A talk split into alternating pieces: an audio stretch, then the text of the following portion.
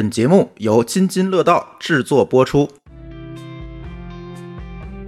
编码人生上线一年来送礼啦！过去的一年，我们收获了很多朋友们的关注，也希望未来可以继续给大家呈现更多更精彩的内容。所以我们在声网社区的播客页面上线了一个互动的留言入口，希望大家积极参与，留下你的声音，告诉我们你希望听到哪位嘉宾跟我们一起唠嗑，或者想听哪方面的内容。具体参与方式，大家可以点击 Show Note 里面的声网开发者社区的链接，进入播客页面，再点击留言送礼按钮，参与表单填写。成功填写问卷后，即可参与活动。如果你使用的播客客户端看不到 Show Note，也可以关注我们的微信公众号“津津乐道播客”，关注后回复“声网”两个字，也可以获得参与链接。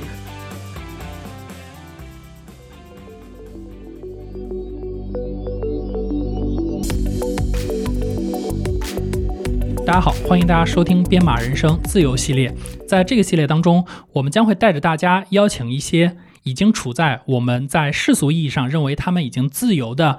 开发者，来和大家一起聊一聊关于自由这个话题。我们希望让大家的世界能够变得更加美好。毕竟参差多态才是人生幸福的本源。那么这一期节目呢，我们再次来聊一聊关乎自由的话题。那今天的话题呢，我们聊的是一个非常独特，包括大家一直可能都有些感受，但是确实不知道它是什么的一个名词儿，就是这种可能我们在全世界旅游，或者说地理套利等等这些东西。那今天呢，我们想聊的这个话题呢，叫做数字游民。我们也专门邀请了一位在国内整个数字游民领域非常专业的一个大神来跟我们分享。那首先呢。先介绍一下，我是小白，然后还有我身边的大家老朋友卫星，星哥跟大家打个招呼。各位编码人生的听众朋友们、小伙伴们，大家好，我是声网的卫星，很高兴又来跟大家一起录节目了。对，除了我们老两位以外呢，前面我也说了，我邀请了一位非常专业，或者说我们资深，或者是说在咱们国内对吧，数字游民领域的第一人赵的，他来给大家去分享一下关于整个数字游民的故事，包括理念以及他背后的一些。啊，原则，然后那，请赵的跟大家打一个招呼吧。啊，大家好，我是 Jared 啊，我是曾经的非洲石油工程师，现在的内容创业者，中文自媒体数字游民部落的主理人啊，很荣幸接受编码人生的邀请来参加这期节目的录制。我其实从一直来说，我都叫赵的，原来是叫 Jared。对，就是很多人对这个发音有一点不是很确定。就是英超不是有一个叫杰拉德嘛，就是有一个足球运动员，其实就是跟他那个发音是一样的。对，OK，明白。那我我觉得，那对我这种英语不好的人，我就应该非常简单，我就叫你杰拉德好了。对，那我们就刚刚呢，杰拉德也介绍了一下自己的这个过去的一些简单的介绍。那我也还是老规矩，我说一下这个杰拉德吧。我认识他其实是有很多年了，就是我在一开始了解到了数字游民这个概念以后，我加入到了他的社群当中，跟着他去了解了很多这些数字游民啊、地理套利的概念。我自己呢也非常认可这样的一个概念，所以呢，我自己也去试着去实践这样的概念。当然，可能这件事儿我确实做的不如杰拉德做的这么纯粹。我至少目前还是生活在国内，还是生活在一线城市，没有真正做到地理套利这件事儿。但杰拉德真的是我朋友圈的一个神人，他永远在海外，永远拍着那些美美的照片，然后让我非常的羡慕。所以呢，我们也说想邀请他来跟大家聊一聊关于数字游民啊这些基本信息。那一开始呢，我觉得。我们可以先让吉拉德给大家介绍一下他自己的一个这样的一个生活的状态，就比如说你目前生活在哪个国家，然后你平时都在做着什么样的事情，大概是这样一些，然后让大家能够理解或者说感受一下你的生活和我们这些苦逼的打工人有什么不太一样的点。其实我觉得没有必要，就是把我们这个两种生活状态就是描写的差距这么明显。其实我觉得。大家都是在一样，都是在生活嘛，没有高低之分。其实没有想象中那么明显的差距。我从今年的一月份开始是到了土耳其，然后一直在海边的一个叫 Cash 的一个小镇在生活，然后一直到现在，然后可能会在这里待到六月份吧，然后后面。要去哪儿？现在还没有决定。明白，杰拉德他之前是在南美洲，然后生活一段时间，然后最近呢又来到了土耳其。在我们所有人都在国内的这种一线城市苦逼的时候呢，杰拉德每天就在我们的社群里发着非常美的这种海外的景象，然后让我特别的羡慕他的这个生活状态呢，被我们称之为数字游民。但我觉得可能大家不太了解什么是数字游民。大家对于这个概念其实不太清楚。对，加拉德，你可以先在节目的最开始跟大家先梳理一下这个概念，对吧？让大家知道什么是数字游民。这样的话，可能咱们在后面聊的时候，大家也能更容易理清这一件事儿。对对对，因为我看到 Jared 写的关于数字游民的这个介绍的时候，他说可能每一两年这个概念还会 update 一下。我比较好奇，为什么每一两年关于这个数字游民的定义还会有一些更新呢？能给我们先介绍一下吗？OK，这个定义呢，就是从我的迭代到第四版的这个数字游民扫盲帖里面，这个这是我我个人的一个定义，但是我觉得算是比较比较准确的吧。就是说，它它是说数字游民是一种被数字信息技术赋能的全新生活方式，它的受众特指那些完全依靠互联网创造收入，并借此打破工作与工作地点之间的强关系，达成地理位置自由和时间自由，并尽享地理套利红利、全球移动生活的人群。对，这就是我给数字游民的以下的一个定义。那很多人第一次我觉得听到这个词都会觉得有点奇怪，就是游民，大家一想游民这个词想到无业游民，对吧？所以这个有一点负面的那种印象啊。然后前面又加了个数字，就觉得这个词很奇怪。其实呢，它这个词是英文词组 digital nomad 翻译直译相当于。然后二零一五年我在开始做这方面内容的时候呢，其实中文互联网上存在好几个翻译的版本，有叫数字游民，有叫数码游民。有叫数字游牧民，繁体中文网他们会叫数位游牧，就是好多不同的翻译。然后最后呢，我就说，那我选哪个呢？我必须要选一个，至少作为我这个内容的主题吧。然后后来我就选了数字游民，主要是基于三点考量。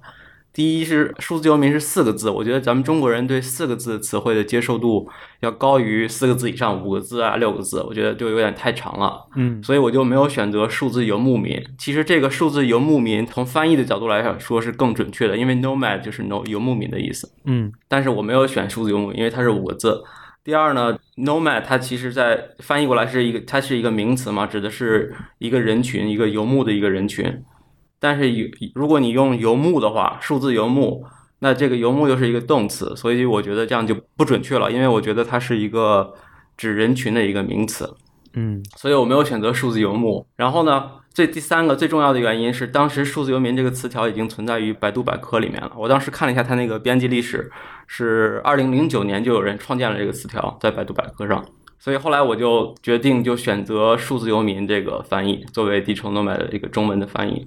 然后呢，就是由于我本人一直在推动这个概念，然后一直在写这方面的内容，所以我觉得可能跟我有一点关系吧。就是说，最后数字游民成了这个英文词组的在中文里面的一个正统的翻译。OK。那么这个词到底是从哪儿来的呢？现在比较公认的一个说法就是说，它首先是一九九七年的时候出版的一本书，这个书的作者是半导体行业的一个先驱型的大牛，叫木本次雄，是日本日立公司的以前的 CEO。当时你想，一九九七年的时候，我们可能很多人还没有见过 BP 机，手机就不用说了，什么移动互联网这都不存在的东西。嗯。所以他当时就提出这个概念，所以就是有点太超前了吧？所以这本书也没有掀起多大的波澜，也没有多少人关注。然后其实是这个概念真正的慢慢的得到了真实的大多数人的践行的时候，其实是在二零一零年左右才开始慢慢有人说自己是数字游民，然后开始通过互联网赚钱，然后在全世界各地生活。对，那如果类比的话，你觉得它更像我们现实生活中里面的哪一个群体？比如说，我举个例子啊，开着房车到处跑的人，跟那个另外一些可能就是属于一边打工一边去旅游的人，就跟哪些会更相似？大家会更容易去理解数字游民这个概念呢？我觉得。最早一批数字游民是我们现在所谓的旅行博主。旅行博主就是他们可能一开始他们赚钱的方式就是通过写一个旅行类的博客，通过这个内容，然后实现，比如通过谷歌的 AdSense 呀，或者一些赞助商的变现的方式，然后就是用这种写网络博客，然后支持他们旅行，然后因为他们旅行的过程中又会创造新的内容，这样这样一种模式。但是后来，因为我们这个互联网行业的发展。有很多人，特别是码农嘛，还有设计师，他们发现他们工作其实可以在任何地方可以完成，然后就发现有一批公司，他们比如说像像 WordPress 的母公司 Automatic，他们就开始践行这种全员远程。然后有很多人意识到，比如说他们公司原来是在硅谷的，然后发现他们那边的生活成本特别高，公司就说，那你可以去全世界任何一个地方工作，然后我们可以给你报销一些差旅啊这些东西一些费用。我不知道如何去类比，但是说它其实是从一个很小的一个旅行博主的一个人群，慢慢拓展到了更大的一个人群，这里面就包含了。很多的设计师啊，数字营销人员，还有非常大的一部分就是程序员。对，之前呢，我在杰拉德的社群里面其实看了他的文章，他其实做了一个很好的类比，就是说数字游民呢，就是我们过去对吧，在传统的时候，可能比如说元朝或者是这些游牧民族，他们的生活是逐水草而居，对吧？哪里的水草比较丰茂，我们就带着我们的牛羊到哪里去。然后到了现在这个时代呢，不管是这些旅行博主也好，还是我们这些工程师，大家可以不受地域的限制，所以呢，可以去一个生活成本更低的地方来去生活，通过这样的一个方式来达到这个成为数字游民的一个状态。所以这也是为什么我会希望说，在我们整个关乎自由这个系列当中来请杰拉德跟大家聊一下，因为我一直觉得和很多不同的工种相比，我们软件工程师真的是有很大的优势，是我们可以。不需要一定要背死在某一个地方，我们可以在全世界的去做我们想做的事情的同时，还能够去工作，去赚到钱，来达成我们的目的。其实更准确的说，是因为有很多的工种随着技术的。演变变成了，就是说，你生产工具其实变成了你一个随身携带的特别方便的一个形态。然后呢，人与人之间的这种分工协作的方式，也从以前以工厂为代表的流水线作业上，大家是谁都是要离不开谁，一环扣着一环的，变成了这种我们可以在网上，可以通过互联网，通过这种实时在线的方式进行更紧密的协作的时候，其实它已经就打破了这种呃把你拘束在某一个地理位置上的这个局限，所以才。产生了数字游民的这样一种比较令人羡慕的状态吧，一个工作生活的状态。对，确实。当然，其实刚才在聊的时候呢，我们也提了很多，就是很容易被大家混淆的关键词。包括我其实，在写这期的提纲的时候，啊，我也和我们的另外一位声网同事，我们也在聊这个事情，就会大家发现，对于说这个数字游民，大家很容易混淆，特别是比如说像什么远程办公啊、自由职业呀、独立开发者啊，总是会和。这些点去混淆，我觉得这点能不能让杰拉德帮我们来去明确一下数字游民和独立开发者和远程工作和自由职业者的一些区别？OK，呃，就是在回答这个问题之前，我想补充一下刚才那个前面那一点，就是说，其实我们要是看我们人类的。文明史的话，你去学习一些人类学的知识，你会发现，我们人类存在的绝大多数时间其实属于游民的状态。我们人类从进入农耕时代，然后到后来工业革命进入工厂工作的，其实是从人类的发展史、人类的文明存在史，其实是占非常小的一个比例的。嗯，所以这个也是为什么一九九七年这个木野四雄在写这本书的时候，他管它叫 nomad，他的一个立论就是说，我们人类通过科技呢，然后。再次把自己放回到了最原始的，就是我们人类一开始这个游牧的状态，这是他的一个非常重要的一个理论。这也是为什么叫 nomad，他为什么要选这个词。然后呢，就是说我本人呢，就是说从这个回答你第二个问题，就是说这些概念的区别。其实我对这个问题还专门写过一篇文章，就是说，因为很多人有一个误解，就是说数字游民是一种。能够边旅行边赚钱的职业，这是很多人他脑中的一个印象。但是我不认为它是一个职业，我认为它是一种生活方式。那所有的你前面提到的什么远程工作者，还有包括程序员、乱七八糟这些东西，网红、旅行博主，这些都是实现这种生活方式的一种途径。通过这个职业来实现这种生活方式，并不是说他们二者是等同的。对，所以就是职业和生活方式之间的关系。也就是说，你在远程办公也好，或者是在家里边这种居家办公也好，它其实本质上是你的职业是固定的。但是呢，你的那个生活方式它是短期的，因为有可能是有一个时间限制，大家会呃因为受疫情的影响，你这段时间需要居家隔离，但过了这段时间之后，你还是要去 office 里面跟同事们一块办公。但是数字游民他就没有这种限制，对吧？或者说我的职业上来讲，跟我的生活方式上是完全没有太多的硬绑定的关系在里面，对吧？对，我可以举一个类比，就是有些人说我想要减肥，我想达到一个健康的一个身体的状态。那我可以通过吃全素来达到这个方式，那也可以通过吃全肉来达到这个方式。它实现的途径是不一样的，但是不能说吃素和吃肉就和身体健康来等同起来，是不可以的。OK OK，对，其实这里面我理解杰拉德的意思是说，数字游民其实是一个生活状态，而我们前面提到的，不管是自由职业也好，还是远程工作也好，还是独立开发者也好，它是一个工作的状态，或者说它是一种职业的选择。我们每个人都可以成为数字游民，然后你的职业选择可以是非常多样的。当然，包括吉拉德的社群当中也会有非常多很有意思的职业，因为这也是我为什么很喜欢待在那个群里面，然后我们经常大家一起聊天儿。因为我一直觉得好像只有我们这种职业才能成为数字游民，因为你看，我们只需要一台电脑，我们就可以在任何地方办公。但是当你真的加入到了吉拉德的群里以后，你会发现，大家干什么的都有。我特别开心，因为我说，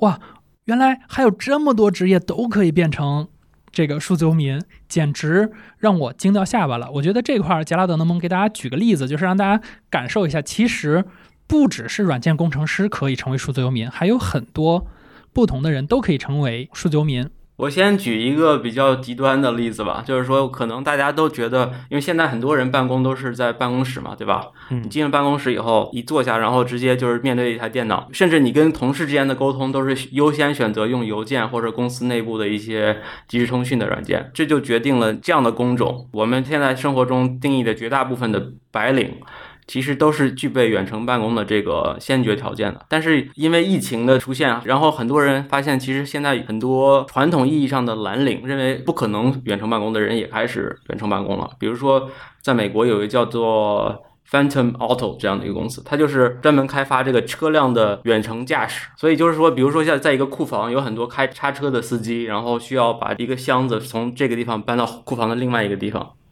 这样的工作以前你是很难想象会有人去远程来做的。然后这个公司就是说，他现在做了一个像一个游戏机一样的一个驾驶的操作盘，然后把它放在一个办公室里面，或者甚至安装在员工的家里面。然后他可以在家里面就可以通过这个驾驶的操作盘，像游戏机里面开那个极品飞车一样去操纵这个叉车一样，就是远程来做。所以这是很多人以前很难想象，都是通过技术来实现。对，其实换个角度来看，也是我们的技术的进步让。数字游民变成了可能，对，特别是当刚刚杰拉德说叉车这个事儿，让我想起了我某年去参加华为的全连接大会的时候，当时他们对于五 G 的一个应用，就是这种偏工业化的场景，然后他们当时请了一个工人在现场去操纵远程的这种大的重型机械来去实现。确实，如果按照这个例子来想，我想那位师傅或许可能在未来也不一定非要到现场，比如说可能要到一个非常。环境非常非常恶劣的地方来去执行这些操作，只要我们的这些基础设施能够达到，能够让大家达到这种数字游民的状态，可以在不同的地方去生活。哎，要不让 Jared 给我们介绍一下他自己是怎么样走向这个生活方式的？因为有很多人可能只是，哎呀，我好羡慕，然后我觉得这个生活方式非常好，但是呢，我不知道如何开始，或者说我不知道我用什么样的契机、什么样的时候，我才能变成一个数字游民。对，杰拉德，你可以跟大家介绍一下。OK，我算是出生在一个内蒙古的一个八线小城市吧，然后后来在北京读了大学，然后毕业的那一年刚好是二零零八年的时候，那年是全球金融危机，然后呢就导致了一个后果，就是我那年本来已经拿到一个公司的 offer，然后他们。就无限期的推迟了我的入职。我学的是石油勘探工程嘛，然后就是说这个公司也是做世界上比较有名的一个油田服务公司。当时呢，油价是从一百四十美元每桶，当时一下跌跌到了三十美元每桶。然后这个公司当时在全球直接裁了好几万人。像我们这些新入职的人，就是说你们先别来。然后就是相当于我大学毕业零八年就在家做了一年。然后这一年发生了一件很重要的事情，就是我读到了那本所谓的数字游民生活方式设计圣经，叫做《The Four Hour Work Week》，这有中文译本叫做。美每周工作四小时，然后这本书它就是当时相当于在我心中种下了一个种子一样的，就是说我以后也要过这样的一个自由自在的一种生活方式。他在里面这个作者呢，当时他在书里面写了一句非常重要的话，这句话我就是在我的基本上每一篇我的那个数字游民扫盲的那个文章里面都会出现。他是这样说：他说，如果你能解放你的时间和地理位置，你的物质财富将会自动增值三到十倍。这和货币汇率没有关系。单纯物质层面的富有，并不意味着你就能活得像个百万富翁一样，这本质上是完全不同的两回事。然后我对这句话，相当于就是读到这句话的时候就惊为天人的感觉，就是觉得这才是一种值得追求的一种生活方式，不是说你要成为一个百万富翁，而是说你要活得像一个百万富翁。然后后来，其实我过了一年以后，这个公司还是顺利让我入职了，然后把我就送到了非洲。啊，在非洲工作了四年之后，然后我脑子里面又开始想到这本书里面的提到的一些概念。我觉得我在非洲的那样的生活方式，虽然也去很多地方，也部分实现了我环游世界的梦想，但是跟我理想的状态还差得很远。所以我开始就是从二零一五年以后，从我第二份工作离职以后，我就开始从零开始去按照这本书里面提到的一些方法论来去从头设计我的生活方式和我的后续的一些职业的一些发展。对，所以这个过程其实还是经历了一个很长的一个心路历程吧，我认为。对。明白。那你从离开这个石油行业，然后开始去准备成为这样的一个数字游民，到你真正开始踏出国门，开始全世界的这样的一个生活，或者说进入这样的一个游牧状态，你大概准备了多久？对，需要做哪些准备，或者需要准备多久？我认为第零步嘛，就是说我其实一直在强调一个概念，就是第零步你应该攒够一笔。他们所谓的 money，这可能是我第一份工作和第二份工作给我最大的一个收获，就是我我本身是比较节俭的人嘛，所以我当时我就是在这工作期间就攒够了够我以后不工作至少可以三年不工作的一个生活费。我认为这是很多人，我觉得不管是做什么，不管是做不做数字游民，他都很忽视的一点，就是说他们要么就是完全不攒钱，就很多现在年轻人月光甚至是负的信用卡贷款，每个月都要靠工资来还。或者很多人，比如说现在大城市的一些人，就因为房价的关系，他需要还房贷嘛，所以他就是说，不但没有这笔钱，他还是有一笔净的负债。当你有这笔负债以后，你就无法做一些很多重要的一个生活的选择。所以对我来说，其实最重要的一点就是说，首先确保我自己没有负债，第二，我有一笔钱可以让我至少三年之内，就算我完全不工作也饿不死。所以其实没有像你刚才问题里面说有没有一个准备的过程。其实我这个过渡的过程其实还是比较自然的吧。就是说，因为我之前的工作也是在国内国外经常了到处飞的那种那种状态，所以从离开以后，然后再去进行旅行的话，就是可能跟以前的以前可能是商务旅行啊，或者因为工作的旅行，然后现在就是完全为了自己，对。明白。那其实刚才你也说了，就是你准备了 money 以后，然后走出了这样的一个状态。那你目前的生活情况的话，你的收入来源是来自于哪儿呢？嗯，主要是三块儿，一块儿是我的一个付费的社群，那换成也在我们这个群里面，这是叫做数字游民部落的一个通过知识星球来进行付费订阅的一个社群。然后呢，第二个部分是我在。通过我的内容进行一些营销，然后进行广告带货诸如，还有 affiliate marketing 这部分的一些被动收入，还还有一部分是我的一些投资的一些收入，包括房地产呀，还有股票呀、基金呀这这这部分的收入，对。对杰拉德的这个收入非常的多元、多元和好，对吧？你可能我们现在很多的打工人可能身就是只有自己的这个工资收入，然后可能离开这个工资就没有办法生活。然后杰拉德他这块有三块收入，确实能够让他拥有更多的自由和自主，这块是值得我们大家，无论你是不是要成为数字游民，这个事儿，我觉得至少这个事儿是值得我们每一个人去学习的。就是不管你是不是有一份这种长期的这个固定的工作。还是说怎么样？你一定要确保你的收入来源是稳定的，对吧？我倒觉得不一定是稳定性的，而是多元的吧。我一直奉行的一个理念就是，稳定这个事儿可能是这个世界上最不稳定的事情。对，就是不稳定可能才是常态，对吧？不过这块儿，我觉得贾德也可以说说自己的看法，因为其实收入这块儿是从某种意义上来讲，可能是我们这代人大家都会面临的焦虑，大家都会很担心说我没有收入或者怎么办。对这个问题，我觉得也是可能绝大多数人最关心的一个问题吧。所以我其实。在我的第三版的扫盲帖里面，很详细的，当时借助了《富爸爸穷爸爸》这个书里面提到的一个概念，叫做财富自由象限。罗伯特清崎嘛，这个作者他在《穷爸爸富爸爸》那个续作里面提到了一个概念，叫现金流象限。他把我们所有的人创造财富的途径分为了四种，然后就是它叫做 employee、business owner、self-employed，还有 investor。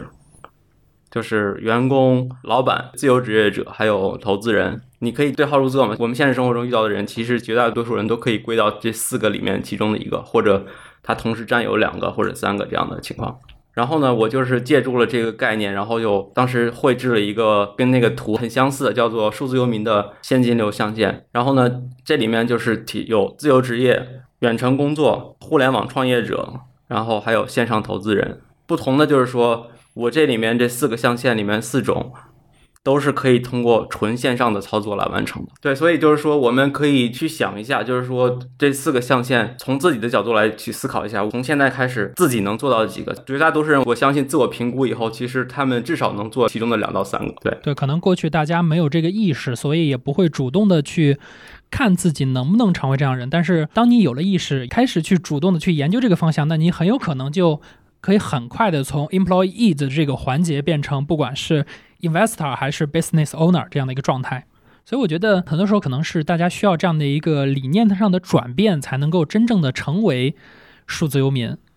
我觉得这块可能是。我们过去大家的一个，不管是说误区也好，是还是说我们的教育带给大家的也好，就是我们好像一直都非常的追求稳定这件事儿。然后呢，可能是我们对于稳定的追求有点过度，以至于说我们放弃了更好的生活。对，而且这个稳定，很多人对稳定本身这个概念也是有误解。呃，我不知道大家有没有看过有本书叫做《反脆弱》，很有名的一本书叫《反脆弱》。Nassim 呃 Taleb 写的这本书，然后他其实在里面提到一个很有名的案例，就是说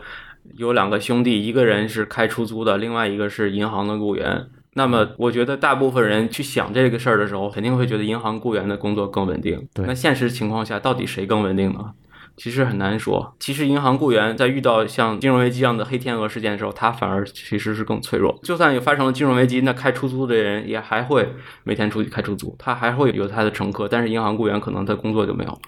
对，所以截止到目前为止，杰拉德，你已经去过多少国家和地区了？然后能不能简单谈一谈你的这个在我们看来叫旅途吧，就是你走过的这些城市和国家地区？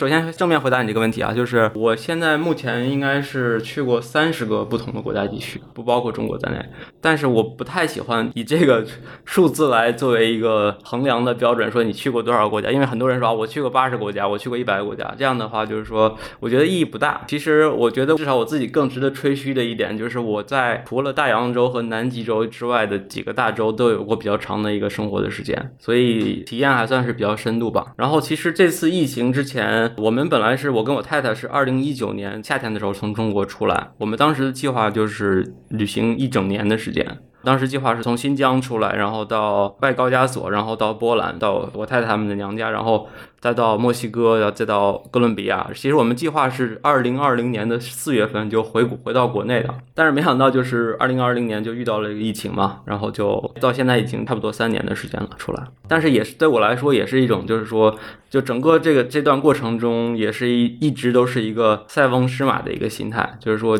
我觉得不管现在在国内还是在国外，大家都是一个塞翁失马的一个心态。有时候觉得是在国内好，有时候就觉得在国外好。然后我们在哥伦比亚其实也经历了了八个月的封国，出不来。然后也在那个地方，国内疫情已经完全得到控制的时候，我们在那时候又得了新冠。然后也经历了很多坎坷吧，也不光是各种美，也经历了一些坎坷和无奈。其实这段旅程这三年的时间，对我来说也是一个比较。比较大的一个考验吧。如果我这三年撑下来了，还能比较舒服自在的去过这样的一个生活方式，那我认为这种生活方式是可行的。否则的话，也许我可能像其他有一些人，我我也遇到一些所谓的数字游民，他们在疫情刚刚开始就跑回国内了，然后再没出来过。我觉得那些人可能我我没有办法把他们叫做真的数字游民。确实，疫情真的是对数字游民的这个生活真的是影响特别大，因为可能比如说像我们平时坐班的，可能大家反正也不出去嘛。但是像杰拉德这样全球跑的，确实还挺受影响的。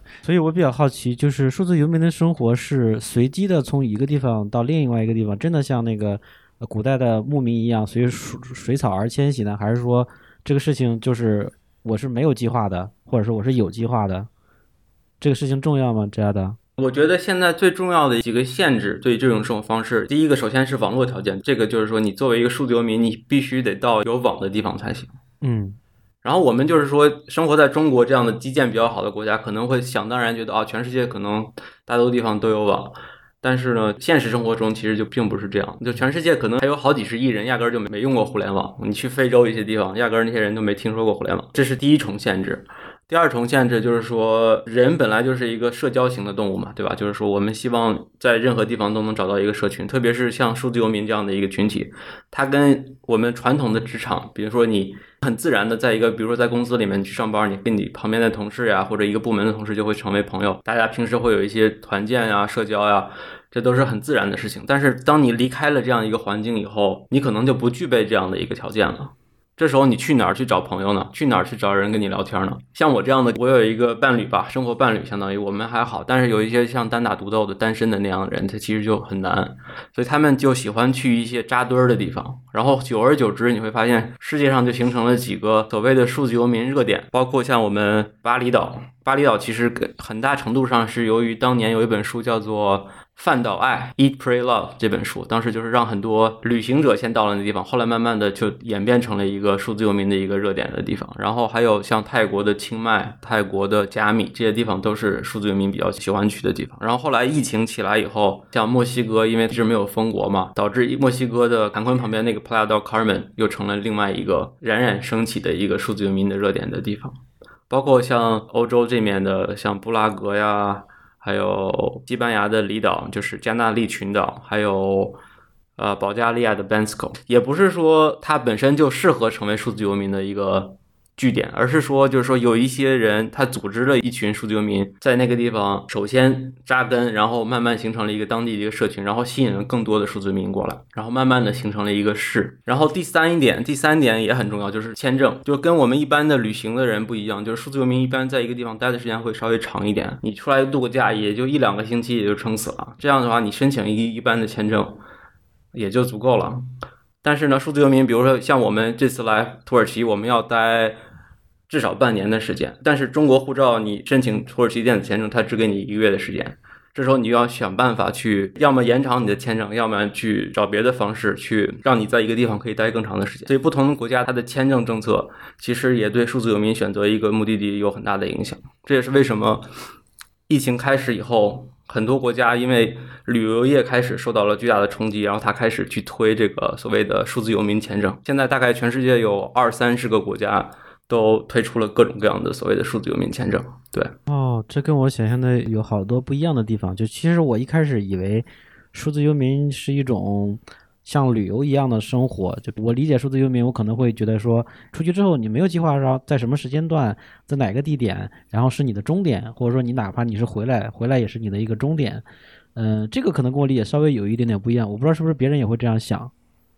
小白，你会这样想吗？其实我的理解可能和你还不太一样，对吧？因为我理解，其实我看杰拉德，我受他的影响很深，我看了很多他的博客。那我对于这个事儿的看法，可能更多是我有选择离开某个地方，或者是到某个地方的权利。对我有这个自由，但是我要不要离开，或者说何时离开，都是我随机决定的。对，可能我不会设定一个明确的目标，但是我可能会说，我到这儿，哎，我觉得生活了一周以后，我觉得哎，这地儿还挺不错，我可能就多做一个月。就多住一个月，然后如果我觉得说到这地儿一星期，我说这地儿好像不太行，那我扭脸走了。这个事儿也是，我觉得，我觉得这个事儿可能是数字游民的一个核心，就是在于说我们有的选，因为其实可能像大家现在做班儿的话，很多时候你是没得选的，你没有办法去选择我是不是要在办公室。但是呃如果你最终选择数字游民这个状态，可能是你可以选择在某一个地方待着，但是你要有随时能走的这个能力和。权利啊，就比如说下一步去哪里也是你随便的都可以。对，其实可能说重点不是在于说你做什么选择，而是你能不能做选择。我不知道这块我理解的对不对？对，就是说还是刚才那本书叫《反脆弱》，它里面提到一个叫 optionality 嘛，optionality 是最重要的，你有这个选择权。所以其实很多数字游民他压根儿就不走，就是说在家里面，或者他选择一个在海外的一个地方，他在那个地方待很长很长的时间。他不是说数字游民就必须得一直换地方。其实像我们这样的在外面走的时间长了，你会发现经常换地方是很累的一件事情，因为你每到一个地方都要适应。对，想想我们在国内搬家都这么累，然后你需要找房子，需要适应当地的饮食。特别是找房子这个事情，其实还是一个非常大的一个痛点。每到一个新的地方去租房子，其实是一个非常大的痛点。这样的话，你经不起这样折腾，除非你一直都是住 Airbnb。然后，即便你住 Airbnb，你会发现你每搬到一个新的地方，你都需要很长时间适应。然后这这时候，如果你还有工作的一一些任务的话，你会发现你会招架不住的。如果走的这个频率太快的。另外有一个问题啊，这儿的，我想问一下，就是说语言对于数字游民来讲，是不是也是一个需要克服或者比较受约束的呃地方？就比如说，可能你全球不同的国家说不同的语言，你可能只是英语还不够，我现在是我基本上也就是英语，然后西班牙语在在德拉美的时候学了大概也现在也就是个半吊子吧，就是说基本能沟通的，但是影响完全没有人们想象中那么大。包括我们这这次来土耳其，土耳其语基本上不会，只会两三个词。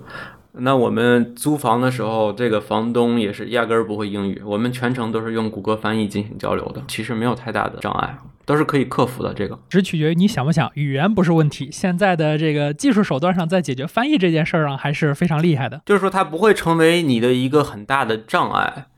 但是呢，它可能会影响你的体验。当然，你语言越好，你的体验就会越深度、越有趣。这是我在拉丁美洲也是有深有体会的。就是说，你如果真的会西班牙语的话，你能体验到的这个维度和一些多样性是跟你不会西班牙语是不一样的。那另外，这个饮食会不会成为一个问题？比如说，我们可能在某些地方就。吃不惯当地的餐饮，然后有没有比如说中餐啊，还是说这东西必须要自己做，或者我们一定要用什么方法去解决？对，这就是我刚才也说的一个概念，就是考验你作为一个数字游民的韧性的时候，就是说你困难是肯定会遇到的，就是看你如何去去克服这个困难。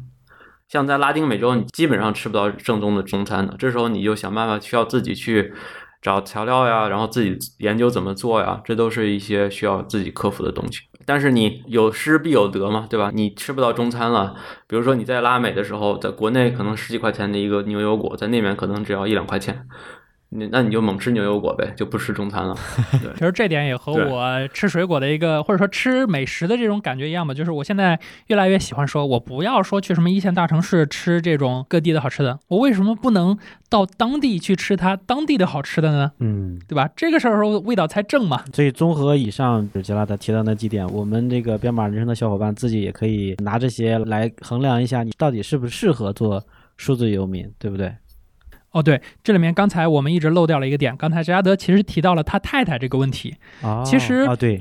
这个事儿吧，可能对于我们国内的很多人来说，我觉得都是一个值得去聊的话题。因为大家总不能一辈子单着嘛。刚就像刚才杰拉德说的，就是你数字游民里面也有 single dog，对吧？也有像他这样的 couple。那在你看来，或者说你在整个的遇到过程中，从感情这块儿，然后包括你有没有什么建议能给到大家吧？我觉得就是说，遇到一个适合自己的伴侣这件事儿，本来就是一个非常低概率的事件。这个事情，不论你在国内还是在国外，它都是一个低概率的事件。就是两个不同的灵魂遇到一起，然后发现他们非常的契合。这件事情，你会所有谈过恋爱的人都知道这一点。即便是两个人最后结合在一起，也会发现他们需要很长的时间去磨合。也会吵架，所以在我看来，就是说，如果你真的想要找到那个适合你的人，那你要提高你去见人的频次，因为它是个低概率事件，频次越高，你遇到这个人的可能性就越大。所以我认为，其实就是说，成为数字游民这件事儿本身会增加你遇到这个人的可能性，因为你遇到人的机会会更多。对，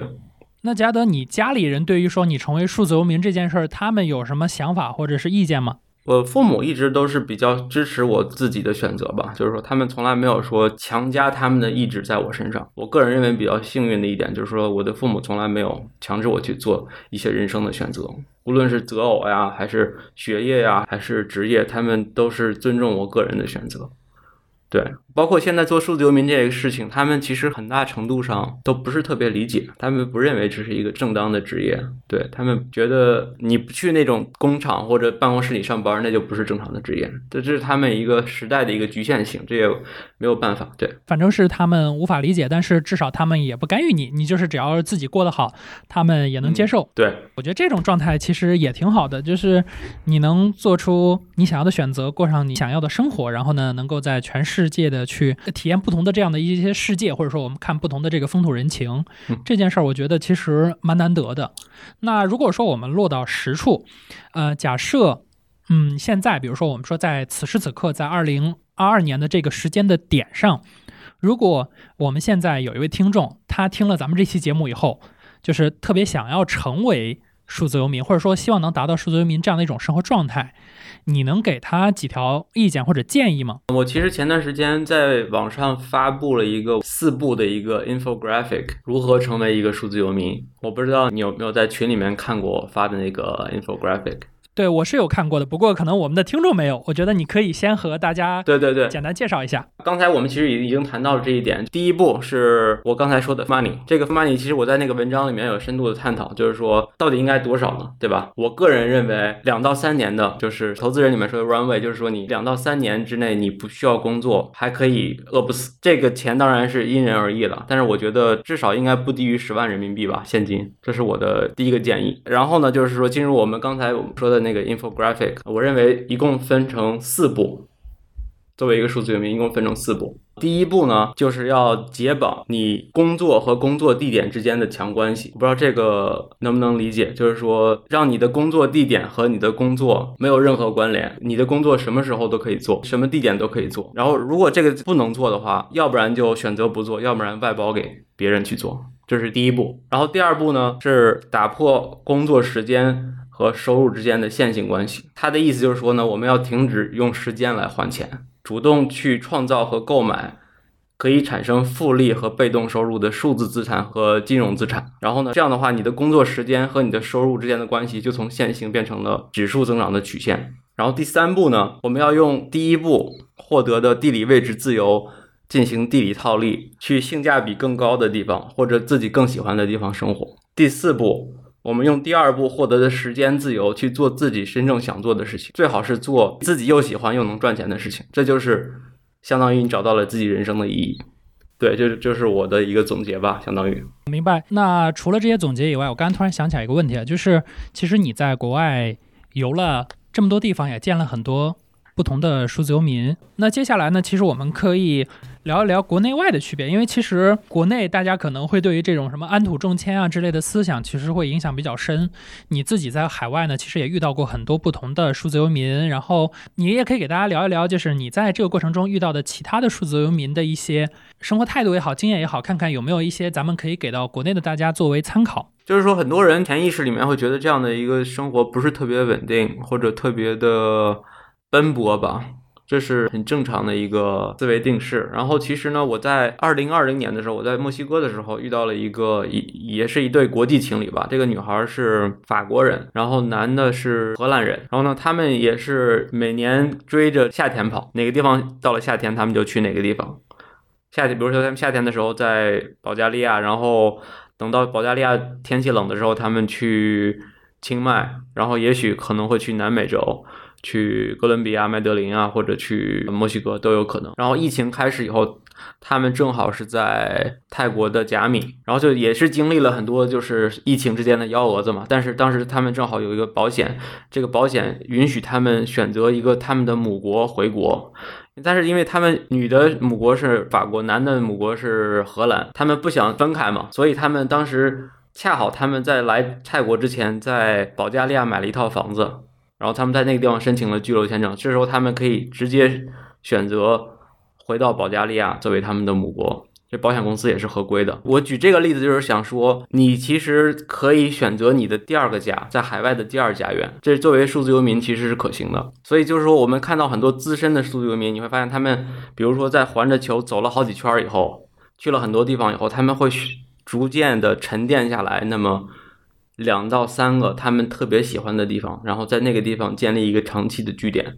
甚至可能会有一个长期的一个社交圈子，最后慢慢的被建立起来。然后不知道这个例子有没有代表性对你来说？OK，你这些总结我觉得都非常的好。然后呢，我觉得这些东西也可以给国内的大家作为一些参考。然后呢，我还想提的一点就是。顺着刚才那个思路啊，就是我们其实我们在群里面，我不知道你在我们我们群里面有没有发现，有好几个都是国际组合，两个国家的人结合在一起。其实这个在数字游民的这个群体里面也非常常见。这样的国际组合，其实顺着我们刚才说那个求偶建议那个思路来说的话，其实也是对于数字游民来说也是一种非常优化的一种选择吧。就是说他们，比如像我跟我太太，我们就可以双方给为双方提供签证的便利，他可以随时来中国，然后我可以随时去欧洲。这也是为什么我其实我推荐，如果你真的需要，你是单身的话，你不妨尝试出来去遇到你的另一半，也许你也会结成一个像我们这样的一个国际的组合，反而会给你提供更多的一些选择。明白。正好我也想问最后一个问题，就是如果我是一个从来没有经历过数字游民生活的一个新人，如果我想体验一下，就是我不确定我是本身是否适合，我通过加拿大给的那些呃几个准备条件啊，然后需要解决的问题啊，我可能心里边觉得似乎我可以，但可能我不是很确定。如果我想体验一下的话，有没有哪些建议说我能体验一下，这就是数字游民呢？我觉得，如果你的工作是我我不太了解你的工作是什么，然后但是我如果你的工作是是允许远程的话，那我觉得你可以选择先去中国周边的一些国家去进行一个短期的一个体验，比如找一个 co-working space 呀，或者 co-living space 这样的一个环境，然后去跟别的数字游民去进行一个交流。其实这样的地方在泰国就有很多，现当然现在疫情不允许了，等等疫情过去以后，像泰国清迈啊，还有呃 Kolanta 在甲米的 Kolanta，其实都有这样的一些非常完备的，比如说我们在二零一八年的时候吧，去泰国 Kolanta。他们每年那个叫 CoHub 那个呃联合办公空间，他们每年在夏天的时候，他们就是叫 Green Season，其实是他们那儿的淡季嘛。然后每年提供这个四千块钱人民币包吃包住的这样一个 package 一个月，所以其实可以去体验一下这样的生活，其实也成本也很低，然后也可以去享受这种泰国的这种海岛生活，其实也我觉得非常好的选择。对，嗯嗯，好的。感谢杰拉德今天给我们的分享。如果我们的听众想要尝试去体验一下数字游民的生活，那可以按照刚刚杰拉德的一些建议。那当然不仅于此，如果你真的对这件事儿体验了以后，你就说，嗯，这件事儿很好，我真的很想去把它落实下来。那么杰拉德他也有自己的博客和他的一个数字游民的一个社群，那可以给大家呃在里面去有更好的交流。那包括我自己其实也在这个社群里。那大家如果说想要去体验，或者说想要成为这样的人，那我觉得大家可以先读一读杰拉德的文章，然后如果你觉得有必要，你可以加入他的社群。相应他的博客还有他的社群的地址呢，我们会放在这个节目的收 note 当中，方便大家更好的去找到他的博客、他的社群，那能够和杰拉德一样过上这样数字游民的生活，也是过上让我自己也能够过上这样一个非常想要的过的一个生活状态。好，那谢谢杰拉德今天的分享，谢谢杰拉德，谢谢各位听众朋友们，我们今天节目到这里结束，谢谢，拜拜。拜拜。感谢您收听本期节目。本期播客节目由津津乐道制作播出。你也可以在我们的官网 d a o 点 f m 找到我们的更多内容作品。如果您喜欢我们的节目，欢迎在微信、微博、朋友圈等社交媒体转发分享。您的分享对我们而言十分重要。如果您希望与我们互动，可以关注我们的微信公众号“津津乐道播客”，天津的津，欢乐的乐，道路的道。在关注后按提示操作，即可加入我们的听友社群。